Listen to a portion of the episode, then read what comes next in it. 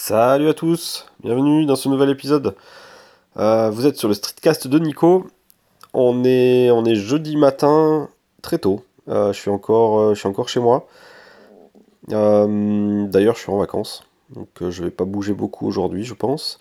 Mais je voulais vous faire un épisode suite à différents, différents petits tweets que j'ai balancés sur Twitter hier, mais aussi des petits articles que j'avais déjà fait sur mon blog pour parler des écrans borderless. Euh, cette mode des écrans borderless, donc qui arrive euh, sur l'iPhone X, mais qui était là aussi sur euh, d'autres téléphones comme le S8, comme le LG G6, comme le Xiaomi Mi Mix 1 et Mi Mix 2, comme sur l'Essential Phone. Donc il y a un paquet de téléphones. tous les gros téléphones flagship du moment sortent tous en ce moment avec des écrans borderless. Il y a aussi OnePlus qui va annoncer sûrement son OnePlus 5T ou son OnePlus 6 avec un écran borderless le 16 novembre. Tous ces écrans borderless, ils ont une particularité, ou presque, euh, c'est qu'en fait, euh, ils se sont étirés par rapport aux écrans normaux. Enfin, c'est des téléphones qui ont des, écrans étirés par rapport aux écrans normaux. Étirés dans le sens de la hauteur. Euh, donc on voit en fait les marges qui étaient en haut et en bas des téléphones. Euh, ces marges se sont réduites euh, drastiquement.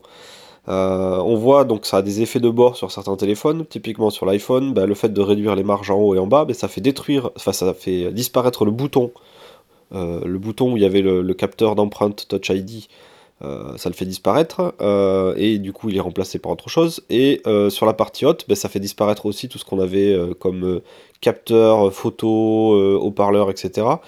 Et il y a des effets de bord comme le Xiaomi Mi Mix 2, euh, qui a déporté finalement l'appareil photo en bas à droite au lieu de l'avoir en haut, euh, en haut du téléphone. Donc c'est des petits effets de bord comme ça qui arrivent selon les téléphones. Puis après il y a, y a, LG, il y a Samsung que ils ont, rien changé du tout. Ils ont juste fait maigrir les marges, mais il y a toujours le haut-parleur et l'appareil photo en haut. Euh, en bas, il y a un peu plus, il y a, a, plus rien. Par contre, ils ont mis le capteur d'empreinte à l'arrière du téléphone. Du coup, du coup, c'est comme ça qu'ils ont pu enlever le bouton en bas. Voilà, donc ça c'est la, la, tendance du moment, la grosse nouveauté des téléphones. Alors, euh, il y a plein de remarques qui disent il n'est pas borderless ton OnePlus 5, euh, c'est euh, ça fait trop 2016, c'est le design de 2016. En 2017, on doit avoir un téléphone borderless. Ouais, ma remarque d'hier, elle était de dire que c'est quand même une sacrée connerie. Et il y a pas mal de monde qui a essayé de, discuter avec moi là-dessus. Et sur Twitter, c'est quand même très, très difficile d'argumenter. du coup, je me suis dit que j'allais faire un petit podcast, streetcast, pour, euh, pour donner un peu mes arguments. Euh, pourquoi je trouve ça pas terrible et je trouve ça très marketing finalement. Et je trouve ça débile d'ailleurs de dire ouais il est pas borderless ton téléphone, ça fait ça fait c'est nul quoi. Le clairement sur les téléphones que j'ai testés, donc les j'en ai testé deux ou trois qui sont borderless. J'ai essayé de les comparer finalement à des téléphones euh, équivalents mais qui n'étaient pas borderless. Typiquement mon OnePlus 5, euh, c'est exactement le, cas d'un téléphone non borderless qui a un écran 5 pouces 5 euh, et qui est relativement gros. C'est-à-dire que c'est un téléphone qui est plutôt classé dans les phablettes. il est de la taille des, des iPhone Plus en fait. j'ai mis côte à côte mon LG G6 et mon OnePlus 5. Donc d'un côté un, borderless de 6 pouces, euh, censé être le truc magnifique, machin. Et à côté je mets le OnePlus 5T. Le OnePlus 5, pardon. Et j'essaie de comparer un petit peu ce qu'on avait comme différence en termes de prise en main, mais aussi comme différence en termes d'affichage. Donc d'un côté on a un écran qui est censé être beaucoup plus grand dans un format qui est à peu près identique. Et eh ben le constat est le suivant, c'est qu'en fait, avec du borderless, on affiche quasiment rien en plus, voire rien du tout en plus. Et je m'explique pourquoi. En fait, le borderless a fait disparaître les boutons Home de la face avant du téléphone sur, pas mal de téléphones. Donc en fait, on se retrouve du coup à avoir le capteur d'empreinte à l'arrière, mais aussi le bouton Home, le bouton retour et le bouton multitâche d'Android, qui étaient euh, sur pas mal de téléphones des boutons physiques. Sur le Galaxy S7 par exemple, sur le OnePlus 5, c'est des boutons physiques même s'ils sont tactiles, ils sont présents en dehors de l'écran. Et bien ces boutons-là, en passant borderless, ils apparaissent sur l'écran. Ce qui veut dire qu'en permanence, ou presque, en bas de l'écran du LG G6, en bas de l'écran du Mi Mix 2, on a les trois touches qui sont Home, Retour et Multitâche. Donc c'est super pratique parce que du coup quand on tourne l'écran dans un sens ou dans l'autre, bah, les boutons ils suivent, ils, restent toujours en bas, donc ça c'est pratique. Par contre, c'est de la place qui est, perdue en permanence. Alors certains me diront, oui, mais ces boutons peuvent se masquer. Ils peuvent disparaître et avoir un affichage en plein écran. Oui, et bien justement, euh, le fait de masquer ces boutons, donc les boutons qui disparaissent tout doucement vers le bas, pour les faire revenir, il faut faire un slide vers le haut. Donc ça veut dire que si on veut sortir d'une application, si on veut retourner en arrière sur une application, la seule façon de faire, c'est d'abord de faire un premier geste qui est le slide, et ensuite d'aller cliquer sur le bouton. Ce qui est ultra chiant dans les applications, on va dire, euh, quotidiennes. Ça va être intéressant, cette histoire de bouton qui se masque, ça va être intéressant par exemple sur une vidéo YouTube, ça va être intéressant sur un jeu, euh, parce que du coup, parce qu'on reste longtemps dans, l'affichage où on est. On reste longtemps à regarder la vidéo, on reste longtemps à, jouer. Du coup, c'est intéressant que le bouton se masque euh, et disparaisse à ce moment-là pour vraiment maximiser la surface d'affichage. Le reste du temps, c'est plutôt une contrainte pour moi, et c'est pour ça que je déteste ça. C'est-à-dire que pouvoir faire euh, retour ou revenir au bureau, revenir au home, en faisant d'abord un slide puis un push, c'est ultra chiant au bout d'un moment de faire deux gestes au lieu d'un. Et du coup, c'est le genre de truc que moi je désactivais tout le temps. C'est-à-dire que je voulais toujours avoir les boutons affichés, quel que soit le, quel que soit le moment. Donc ça, c'est le premier constat, c'est que sur un borderless, on a toujours ces boutons tactiles affichés en bas, et du coup qui te prennent une partie de ton affichage. Donc ça, c'est le premier point. D'ailleurs, au passage, euh, ça me fait enchaîner sur le deuxième point. Euh, des écrans étirés, donc maintenant les écrans borderless sont 18 neuvième au lieu du 16 neuvième format 16 neuvième, c'était un format cinéma, maintenant ils sont en 18 neuvième. C'est un format un peu plus étiré, euh, qui est complètement débile pour les jeux, qui est complètement débile pour les vidéos, parce que du coup les, les, vidéos sont pas prévues pour ça. YouTube par exemple n'a pas le, format vidéo adapté au 18 neuvième sur la majorité des formats. Donc on se retrouve avec deux bandes noires sur les côtés, donc ça sert strictement à rien d'avoir euh, un écran super étiré, super long, si on, est, on a deux bandes étirées. Après, il y a la possibilité de, remplir l'image complètement, euh, mais du coup, ça rogne euh, le bas et le haut de l'image, c'est-à-dire qu'en gros, on fait un léger zoom dans l'image pour pouvoir avoir une image qui remplit complètement l'écran, mais du coup, on perd le haut et le bas, ce qui est complètement débile, ou alors on étire l'image, ce qui est complètement débile. Ce qui veut dire qu'en gros, sur les, vidéos, un écran étiré, c'est une connerie. Au passage, quand je vous disais que les boutons se masquaient, euh, sur les vidéos YouTube, c'est très bien, il se masque. Mais du coup, il se masque pour afficher du noir à la place, ce qui est complètement con.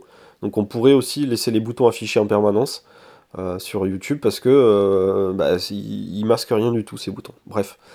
Donc cet écran étiré, c'est une grosse connerie sur, sur pas mal de choses. Les jeux, j'en parlais un petit peu, les jeux sont pas forcément optimisés.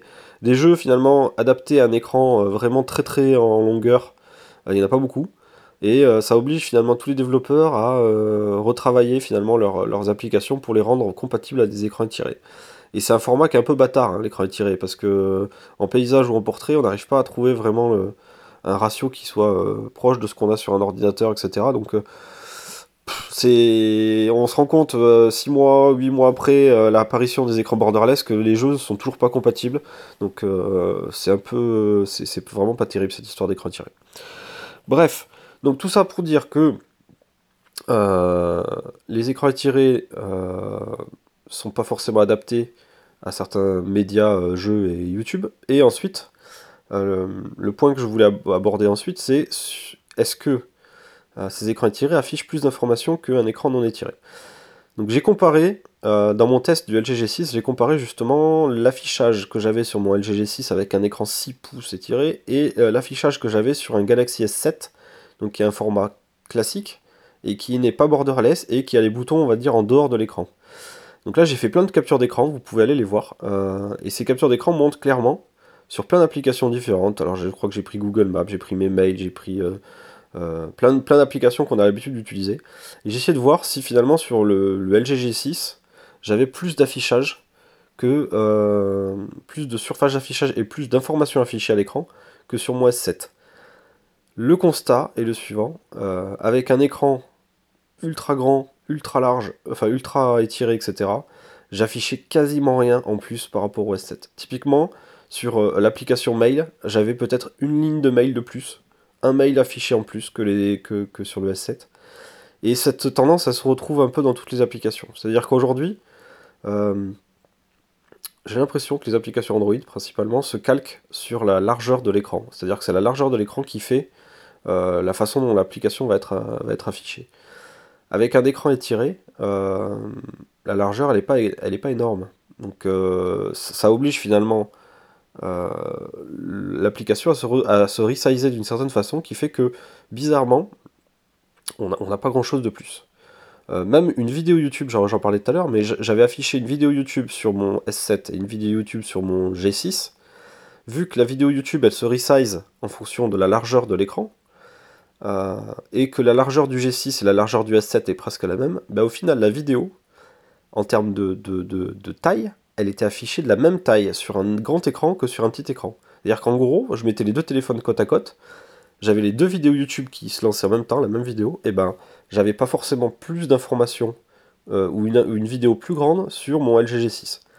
Tout ça avec un téléphone qui était plus grand, donc dans ma poche, le G6 est clairement plus grand que le S7. C'est-à-dire que dans, ma poche, euh, dans ma main, le G6 prend plus de place que le S7. Donc le, discours des gens qui est euh, oui, le borderless, ça permet d'avoir un téléphone plus compact avec un écran plus grand. Aujourd'hui, il est faux ce discours parce que les téléphones sont plus grands avec un écran plus grand. Mais ils n'ont pas réduit la taille des téléphones. Donc le, passage du S7 au G6, le passage du S7 au S8, c'est un téléphone plus grand à chaque fois. Donc on a un écran plus grand, étiré, on a un téléphone qui est plus grand dans la main, plus grand dans la poche, mais au final, on affiche la même chose, ou légèrement un peu plus, mais vraiment pas de grand chose, que le téléphone d'avant, qui lui n'était pas borderless et qui était plus petit, plus compact. Ce qui, ce qui, est finalement très con. Hein. C'est-à-dire qu'on se rend compte qu'on s'est fait complètement euh, berner euh, par le marketing parce que justement il fallait euh, vendre une nouveauté. Donc la nouveauté de cette année c'est le borderless. Donc si ton téléphone n'est pas borderless, c'est de la merde entre guillemets. Et, mais au final, on se retrouve avec un truc qui est pas optimisé et qui, et qui n'affiche pas grand chose de plus. Il y a le cas de l'iPhone 8 et de l'iPhone X. Donc euh, l'iPhone X, euh, celui qui arrive euh, bientôt là, lui est un borderless. Apple a essayé vraiment de ne pas faire un téléphone trop gros, et c'est sûr que l'approche est pas mal du, borderless de, l'iPhone. Par contre, vous allez remarquer que l'iPhone X est toujours plus gros que l'iPhone 8. Il est plus petit que l'iPhone 8 Plus, mais il est plus gros que l'iPhone 8. Et les premiers, premiers éléments que j'ai vus montraient que finalement l'iPhone l'iPhone X n'affiche pas énormément plus de choses qu'un iPhone 8. Euh, Donc il y a certaines applications qui sont déjà optimisées, là ça marche bien. Mais pour d'autres applications, c'est pas terrible, terrible. Et l'iPhone 8, euh, l'iPhone X, pardon, euh, il y a pas mal de pertes de place en haut et en bas dans les menus classiques d'iOS pour l'instant. dans les SMS, dans plein de choses. On voit qu'il y a des bandes blanches, des bandes grises qui servent à rien. Parce qu'on voit clairement que euh, l'optimisation n'est pas encore faite. Elle va arriver, mais elle n'y est pas encore. Euh, donc voilà, euh, c'était mon petit coup de. C'est pas un coup de gueule, mais c'est pour, essayer de justifier pourquoi je trouve que les borderless c'est vraiment nul.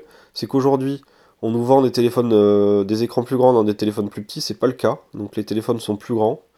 on n'a pas encore réussi, à réduire vraiment le form factor et à avoir des téléphones vraiment compacts dans la poche avec un écran immense.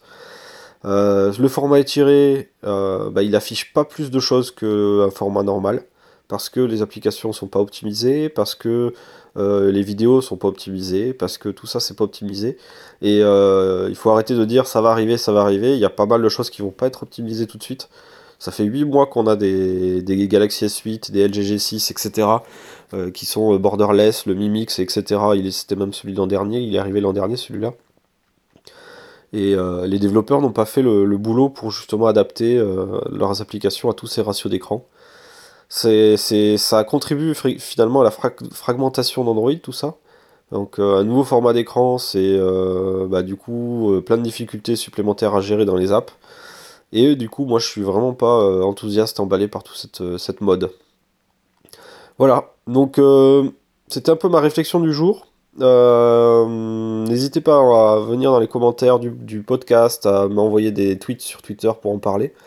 Euh, je ne sais pas si vous avez partagé ce point de vue avec moi ou si vous êtes euh, ultra fan de votre écran borderless.